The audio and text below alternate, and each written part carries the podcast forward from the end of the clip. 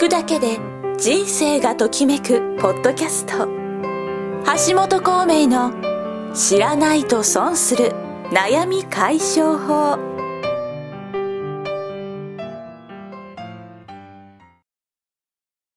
じゃあ実際にエイミーさんの,、あのコンサルを受けたクライアントさんは、あのどういう変化を、あの遂げてるのか、まあ、ビフォーアフターみたいなところでちょっと教えていただければと思うんですけども、はい、あの、実際の数字の出てる方もいらっしゃって、売ってる商品の値上げを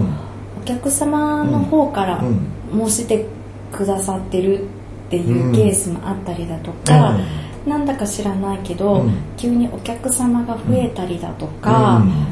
あとは協力してくれる人が現れただとか、そういう話もよく聞くんですが、はい。でもやはりリピートしてくださる方の一番大きな理由は、え私が今なぜこの仕事をやってるかが腑に落ちたし、迷いなく進んでいけるようになったし、インスピレーションがどんどん湧いてきて、エネルギーに満ちたっていう感想が一番多いですね。じゃあ実際にエイミーさんの、ねはい。コンサルなり、はい。あのいろんなねアドバイスを受けて実践して、あのその方自身もエネルギーが増していってインスピレーションも湧いて、はい。であのいろんなねい。いことができてきてると思うんですけども、はい。まあ、どういう感じであのそのクライアントさんはい。のビジネスが加速したりだとか売り上げが上がったりとか、そういうところは何かお伝えできるものってあります？はい、えっとまず売り上げが上がるっていうのは、人間関係が良くなるっていうことが、うん。売り上げが一番良くなるうん。ポイントだと思うんですね、そうですよね、いいお客さんに来てもらうとか、いい共同開発者に恵まれるとか、そちらの方で、うん。だんだんとなんか要するに高い値段で買ってもらったりだとか、ええ。東南アジアの方に販路が広がっていったりだとか、うん。自分の弱いところをサポートしてくれるビジネスパートナーが現れたりだとかして、うん。結果としてうん。楽に売り上げが上がっていくっていう傾向があるみたいです。なるほど。ということは、はい。その色を味方にすることで、はい。あの運気という部分もあるんだけど人脈が、そうですね。あの良くなる変わってくる、そうですうん人ね。間関係とかね人とのつながりが変はい。わってくるっていうのはあるんですね。そうですね。はい。うんうんうん。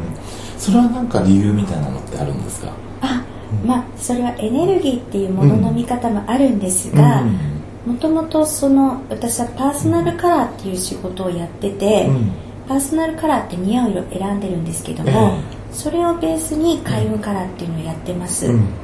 でパーソナルカラーっていうのは、えっとアメリカで初めてメディアを制した大統領っていうのが、ええ。ジョン・ F・ ケネディって言われてるんですけれども、そうですよね。はい、うんうん。やっぱりご存知ですか、うんなんかね、本当にあのカラー戦略じゃないんですけども、はい。色をすごいね重視して、はい。この演説の時には例えばネクタイの色をこういうふうに変えるとか、はい。あのオバマ大統領もそうだと思うんですけど、そういう話はちらっと聞いたことがあるんですけどもあそこにどういう、ね、ロジックがあるのかとか、どういう狙いがあるのかっていうところまでは知らないんですよ。あー、うん。まあざっくり言うと本当に色を使って、うん。あのさっきも潜在意識に色は訴えかけるって言ったんですけれども、うん。えそちらの方でうん国民を味方にしてうん。勝利していった、うん。うん。まあ、目的を持って色を使ったっていうことがポイントなんですけれども、アメリカの大統領はうん選挙に勝って大統領になるっていう目的なんですけれども、私のやってる開運からはその人それぞれがうん。どういう目的を持って人と関わるかっていうことをうん。丁寧に聞き出してうん。それにふさわしい色を提案するっていう形でうん。開運カラーっていうのをやってます。そっかそっか、はい。なるほどね、はいで多分ね今聞いてる人はすごい興味持ってきてるんだと思うんですけども、はいじゃあ、まあ、どうすればね、はい。あの色を味方にして、はい。あの望む未来っていうかね、はい。あのそういうものを実現できるようになっていくのか、はい。まあ、そのポイントあの色の使い方とか、はい。あの色の味方にし方っていうところのポイントが何かあれば教えてもらっていいですか、あポイント2つあるんですけども、えっと、似合う色はうんプラスのエネルギーを与えてくれるし、うん。似合わない色はうん。マイナスのうん。エネルギーになっちゃいます、えっと、例えば赤っていう色でも、ええ。ーと、ワインレッドのような赤とか、うん、トマトのような赤とか、えー、いろいろあるんですけども、うん、似合う赤を身につけた場合は、リーダーシップがあるなとか、情熱的な人だなと思ってついていきたくなる人物像があるんですが、はい、似合わない赤は、けがましい人だなとか確かにね、はい、そういうのありますね、はい。うんうんうん、そういうことになってくるんで、うんうん、残念なんですよね、うんうんうん、でもう一つは、あの目的に合った色ですよね。ああなるほどね、はい、最初のポイントが、その似合う色、はい、似合わない色っていうところで、はい、2つ目のポイントが目的に合ってるかどうか、目的に合った色を選んでるかどうかっていうことで、じゃその目的に合った色っていうところをもう少し詳しく教えてもらいたいんですけど、はい。うん、例えば、うん、謝罪に行く時に赤色着ていく人っていないですよねね、ないとは限らないですけどありがちですよねでもね。あの気が利かない場合はあるかと思います、うん、そうですよね、うん、ただその謝罪の場合ですと、やはりさっきの話じゃないですけど、グレーを着ていくと、申し訳ありませんでしたっていうのが伝わるんですよね、赤だと、ね、見た人アドレナリン出てくる帰ってね怒られちゃったりとかね。そうそうそうそう。理屈ないんでね、だからやっぱり結婚したい女性がやっぱりグレーばっか着てるのもよくないですし、その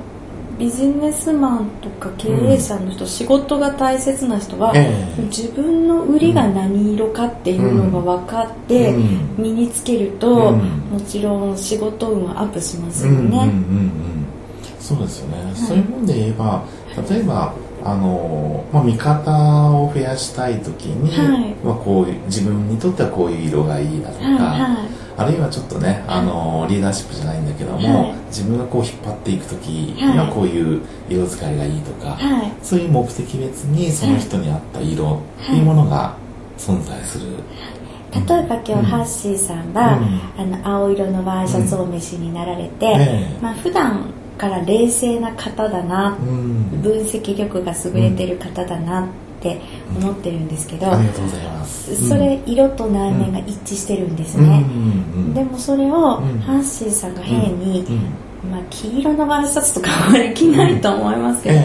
まあ、赤いワイシャツは着ないと思いますけど、赤のワイシャツを、例えば似合ってたとしても、うん、なんかリーダーシップと思って寄ってきたら、うん、案外ハッシーさん冷静な人だった。ってまたすごくがっかりさせちゃう、うん、ギャップみたいなものが、はい。うん、でも、冷静な人ですよって思ってて、冷静な人が好きな人は、冷静な人のところに寄っていくわけですよね、そうですよね、はい。そうすると、内面を外見で表現するっていうことは、とてもいいことなんです、うん、そっかそっか、はい、なる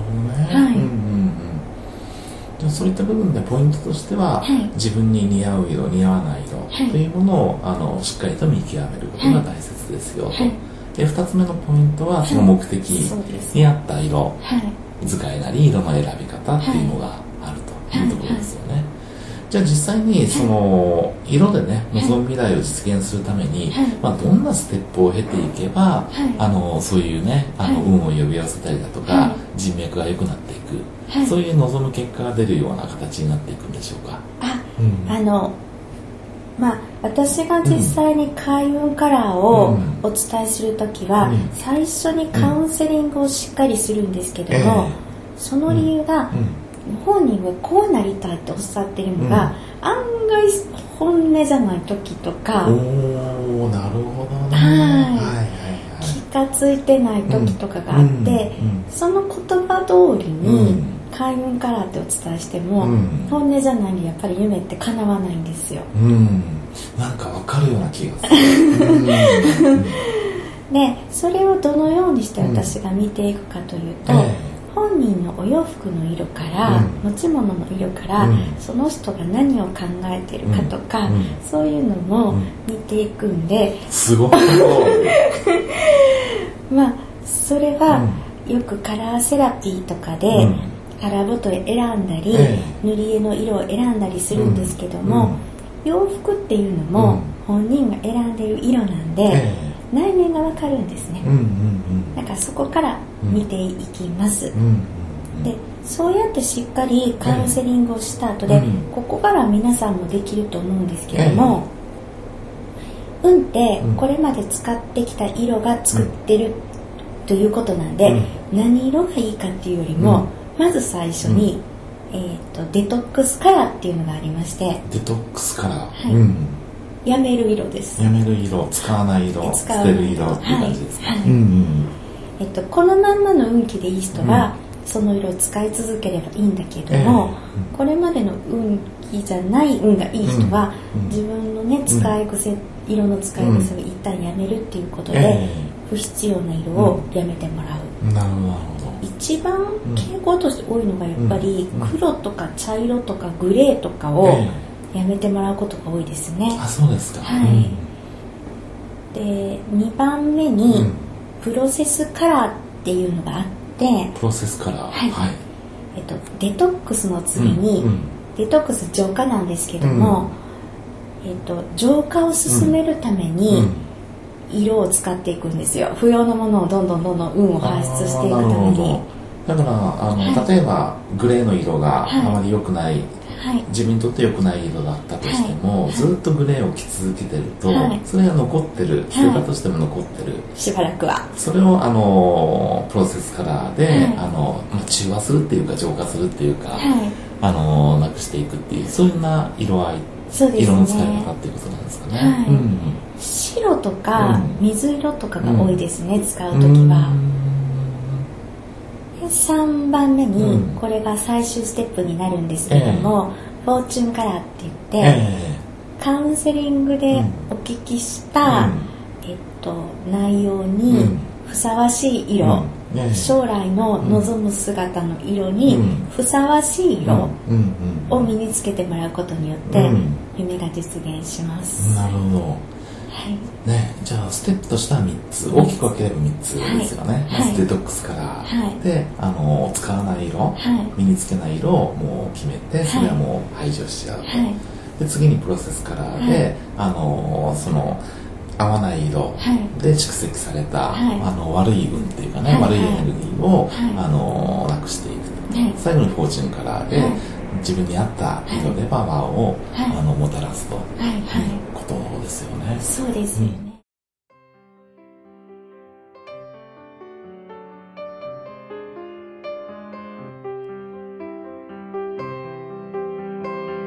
うん。いかがだったでしょうか？まずは自分の運を奪ってしまうそんな色を身につけることをやめることから始めるといいかもしれませんね。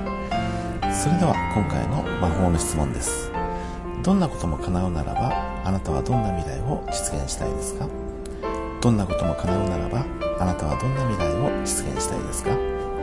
次回も引き続きエイミーさんに色を味方にする方法についてお伺いします。お楽しみに。